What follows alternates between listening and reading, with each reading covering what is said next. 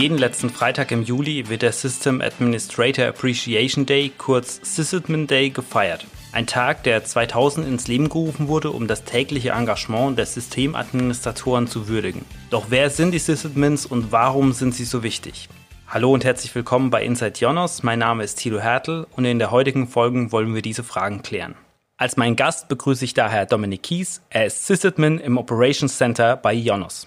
Hallo Dominik. Hey Tilo. Was muss man tun, um Sysadmin zu werden Gibt es da einen klassischen Werdegang? Also prinzipiell den klassischen Werdegang in der IT ist relativ breit gefächert. Das geht entweder über das Studium, technische Informatik, angewandte Informatik, es geht über die Ausbildung zum Fachinformatiker oder es gibt eben den Quereinstieg. Es gibt ziemlich viele Quereinsteiger. Also bei uns in de, im Bereich gab es auch mal einen gelernten Maler und Lackierer, der bei uns angefangen hat. Ich habe äh, ganz klassisch äh, Ausbildung gemacht damals, extern, also nicht bei Ionos und bin dann zu Ionos gewechselt und bin persönlich der Meinung, es ist eigentlich ein cooler Arbeitgeber. Welche Aufgaben hat ein System Administrator.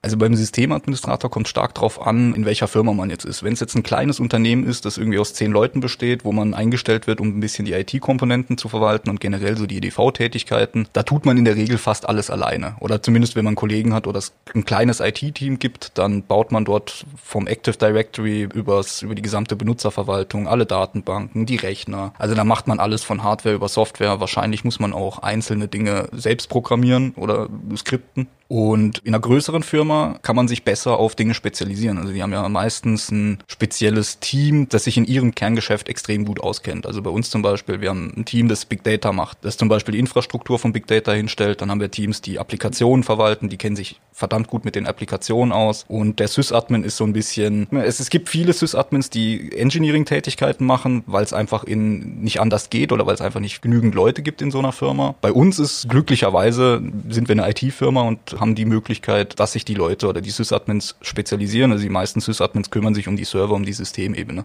hauptsächlich Systeme konfigurieren, Netzwerk am Server, Troubleshooting, also wenn es kaputt ist, es gliedert sich auch wieder auf in DevOps, also macht man Development, Betrieb, hat man Sysadmins, die die ganze Zeit Projekte machen und Sachen hochziehen, das dann an den Betrieb übergeben, der das dann betreibt. Wir sind zum Beispiel ein reines Betriebsteam. Das sind alles Tätigkeiten, die ein Systemadministrator durchführt. Du hast jetzt schon gerade dein spezielles Team erwähnt. Das ist ja das System Operations Department bei Jonos. Was ist da so ein bisschen die Besonderheit? Vielleicht kannst du kurz darauf eingehen. Also wir betreuen quasi systemseitig die ganzen Server bei uns im Rechenzentrum. Das sind an die 90.000 Server und sämtliche Dienste, die darauf laufen von der gesamten Firma, also nicht nur von der Ionos. Darunter fällt auch die 1 und 1 Telecommunication SE, dann unser Portal Mail und Media Geschäft. Das betreuen wir systemseitig komplett. Also es gibt Teams, die ähm, machen vieles selbst. Da ist es nicht gebraucht, dass wir unbedingt viel tun bei denen. Wir übernehmen quasi nur das Monitoring für die und sagen denen, hey, da ist was kaputt. Schaut euch das mal bitte an. Hier, das sind die Logfiles dazu, das und das steht da drin. Wir leisten da schon eine gewisse Vorarbeit für die und machen denen das Leben leichter. Und wie sieht das Tagesgeschäft bei euch aus? Gibt es sowas wie einen typischen Alltag? Also einen typischen Alltag, das ist ganz, ganz interessant mal zu sehen oder zu hören. Den gibt es bei uns tatsächlich eigentlich nicht. Vorstellen kann man sich das bei uns im Operation Center wie eine, wie eine Berufsfeuerwehr als, als schönes Beispiel oder die Leitstelle der Berufsfeuerwehr. Wir haben unser normales Tagesgeschäft, also es sind eigentlich immer Alarme da, die wir bearbeiten und bearbeiten können. Zwischenzeitlich kommen dann auch irgendwelche größeren Störungen, irgendwelche größeren Ausfälle. Das bündelt sich quasi immer meistens alles bei uns als Single Point of Contact für,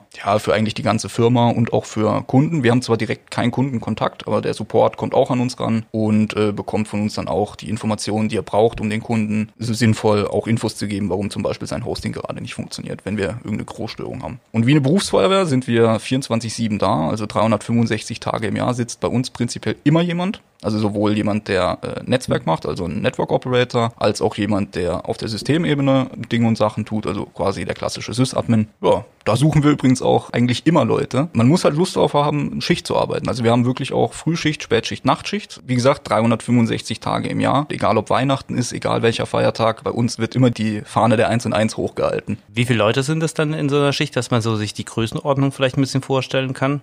Also wir haben meistens einen für die Systemebene bei uns sitzen, dann haben wir noch einen fürs Netzwerk sitzen und gesondert sitzt in der Regel jemand noch dabei, der beides kann, also um zum Beispiel bei Ausfällen den anderen irgendwie aufzufangen. Also dass wir nicht irgendwie komplett stillstehen und keiner mitbekommen würde, wenn jetzt irgendwas Größeres ausfällt.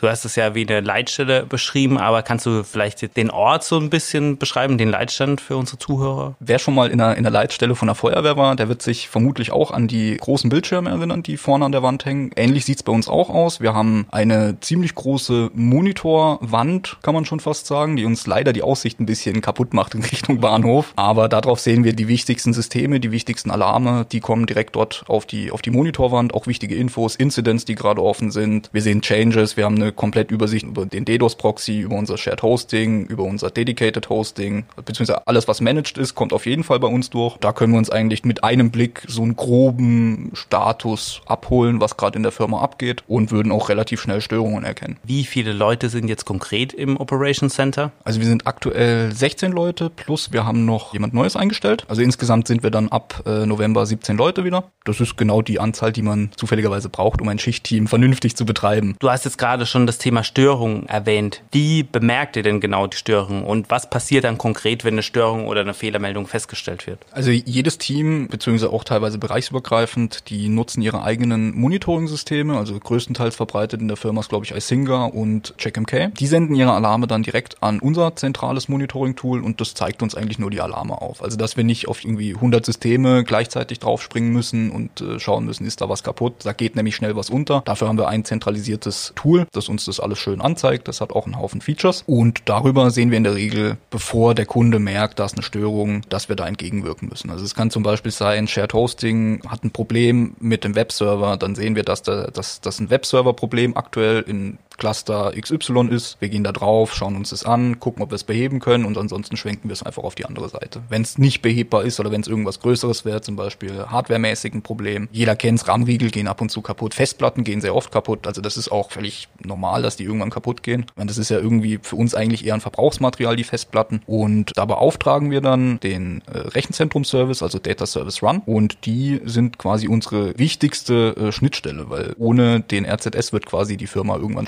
stillstehen. Das heißt, die sind in den Rechenzentren auch 24-7 vor Ort. Genau, das ist das zweite und ich glaube in der Ionos das einzigste 24-7-Team neben uns. Und äh, die sind quasi, also jeder kennt Remote Hands, das sind unsere Remote Hands im Rechenzentrum, die fahren auch die ganzen Locations ab in Deutschland, von Karlsruhe aus, zumindest die, die von Karlsruhe aus erreichbar sind. Ich meine, USA, das ist jetzt, da lohnt sich glaube ich nicht rüber zu fliegen, nur um eine Platte zu tauschen, aber in den USA haben wir zum Beispiel auch einen eigenen Data Center Service, der uns quasi auch dahingehend genauso unterstützt wie in Deutschland. Und wie stellt ihr sicher, dass der Leitstand eben immer besetzt ist? Was würde zum Beispiel passieren, wenn alle aus einer Schicht krank sind? Oder wird dann eine Zeit lang einfach, wenn dann die Systeme nicht überwacht? Unter uns, ich hoffe, dass tatsächlich niemals eine ganze Schicht ausfällt. Äh, das hat den Hintergrund, dass, also einen kann man auffangen aktuell, das ist gar kein Problem. Wenn es mehrere werden, wird es ein größerer Aufwand. Also wir haben das Glück, dass wir auch Kollegen in den USA haben, die dann netzwerkmäßig auch in der Zeit übernehmen können. Die übernehmen das, dann das Netzwerkmonitoring von uns. Und systemseitig haben wir auch die Möglichkeit, auf Springer zurückzugreifen, die dann, also die sind aus der Schicht roter raus. Bei denen klingelt dann das Telefon, wenn es zum Beispiel eine Schicht ausfallen würde, mit der Frage, hey, da fällt eine Schicht aus,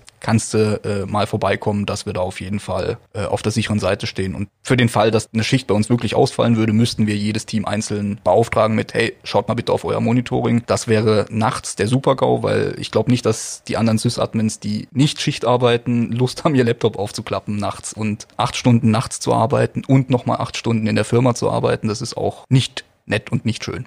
Also da ist halt wirklich für uns der Vorteil, wir haben als Springer, die springen dann ein und die machen normales Tagesgeschäft mit, die kommen aber nicht zu den Schichtzeiten, also nicht um 7 Uhr, nicht um 15 Uhr, nicht um 23 Uhr, außer sie werden eingesetzt, weil eine Schicht fehlt.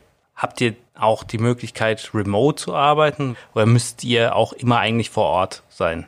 Also prinzipiell die Möglichkeit, remote zu arbeiten, die gibt's bei uns. Die wird aber nicht so gerne genutzt. Aufgrund dessen, wir haben ja die Monitor, also unsere Moneywall, um sich den Status abzuholen, die hat man zu Hause nicht. Und das ist ein Riesenproblem. Um auch nochmal einen Schwenk rüber zu den Netzwerkern zu machen. Also die Netzwerker haben halt die Kameras, die kriegen auch mit, wenn jetzt zum Beispiel im Rechenzentrum einem vom Data Center Service was passieren sollte. Was hoffentlich nie vorkommt und nie vorkommen wird bei uns. Dann können die auch direkt schauen, was da los ist. Zum Beispiel, wenn es jetzt auch Batterien brennen, ein Server brennt. Das ist ja durchaus alles eine Möglichkeit. Ich meine, wir arbeiten hier mit Strom und da kann auch mal was passieren. Wenn wir es gerade schon drüber hatten über die Kameras, wir hatten zum Beispiel auch vor ich weiß nicht ganz genau, wann es mal war. Da hatten wir zum Beispiel mal einen Brand im Rechenzentrum. Das hat niemand mitbekommen, weil wir hatten keinen keinen Ausfall. Wir hatten null Ausfall, weil unsere Löschanlage innerhalb von, ich glaube, 30 Sekunden plus minus. Ich hoffe, keiner vom RZS hört zu, weil die werden mich jetzt korrigieren oder von DCI.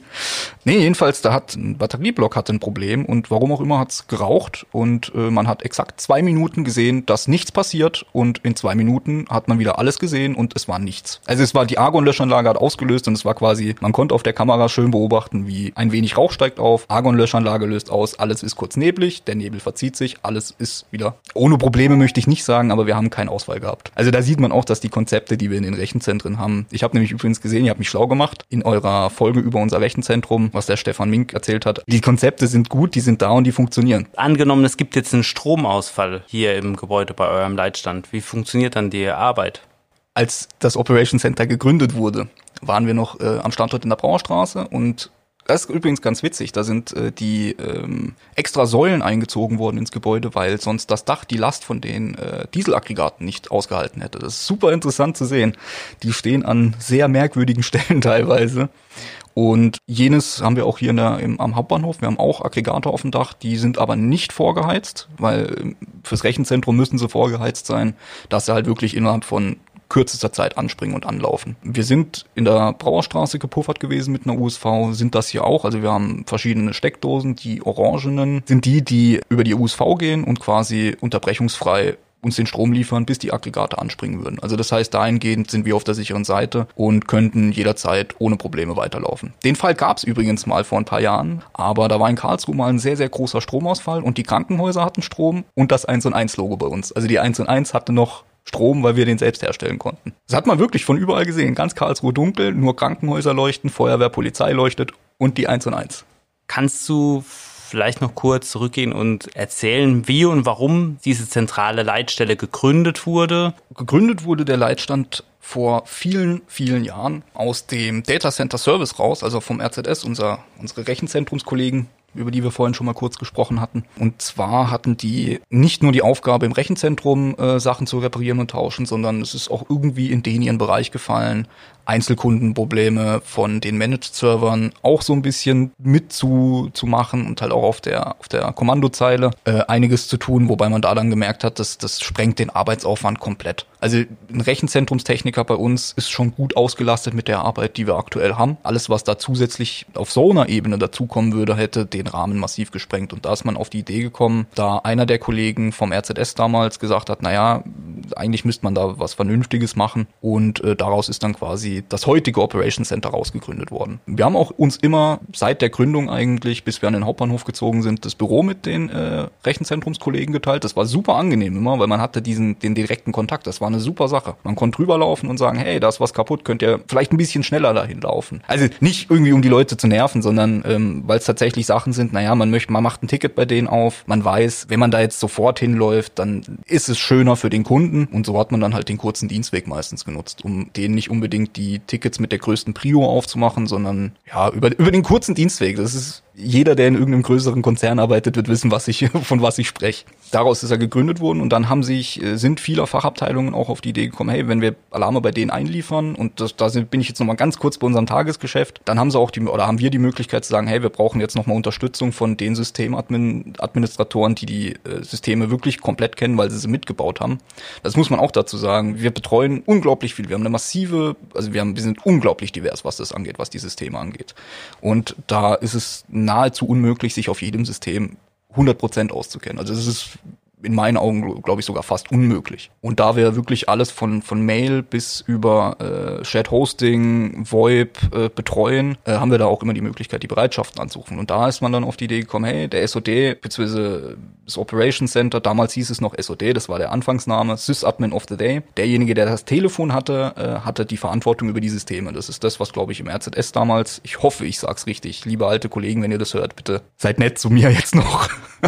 äh, nee, der hatte das Telefon, der musste alles tun. Der musste alles überwachen, der hat das ganze Systemzeug gemacht und dann hat sich der Name ein bisschen eingebürgert mit ähm, äh, Sysadmin of the Day. Eigentlich hieß es, glaube ich, irgendwann System Operations Department. Den Name kannte, glaube ich, fast keiner und kennt bis heute fast keiner in der Firma. Man hat es immer SOD genannt. Und ja, da ist man da dazu gekommen, naja, man braucht sowieso noch einen Ansprechpartner, auch weil wir kritische Infrastruktur sind, fürs BSI, für Behörden. Sind wir zum Beispiel auch ein Single Point of Contact. Also dann kommen allerlei Anfragen zu uns rein. Dann gibt's ja auch diese Geschichten von den äh, Bastard Operator from Hell. Ist da was Wahres dran? Kannst du da vielleicht eine lustige Anekdote erzählen? Könnte ich.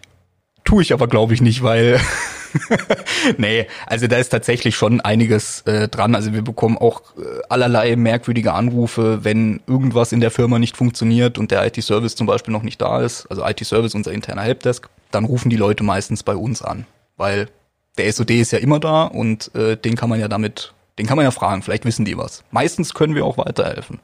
Also was Wahres ist da schon dran, dass man viele, unnötig möchte ich nicht sagen, weil unnötig sind die Anrufe in 99 Prozent der Fälle nicht. Aber man bekommt allerlei Kuriositäten mit, was die, was, was manche Leute so, so bei uns in der Firma treiben. Da euch ja weiterbildet äh, stetig und äh, du auch gesagt hast, dass die Systeme sich immer weiterentwickeln und äh, dass die IT eigentlich immer im Wandel ist. Wie wird sich das Operation Center weiterentwickeln? Also an sich, ähm, das Operation Center unserer Arbeit wird, äh, hoffe ich, sich nicht groß verändern, weil das wäre äh, wär merkwürdig, wenn wir auf einmal keine Schicht mehr machen müssten und äh, ich jetzt deinen Job mit PR machen müsste. Nee, aber Spaß beiseite. Ja, ähm, IT ändert sich nahezu täglich. Ähm, wir sind ein relativ großer Konzern. Wir nutzen die Dinge, die schon erprobt sind und von daher ähm, wandelt sich das jetzt nicht so ultra schnell. Dinge, die sich tatsächlich wandeln, das sind dann neue Systeme, die dazukommen mit neuen Technologien.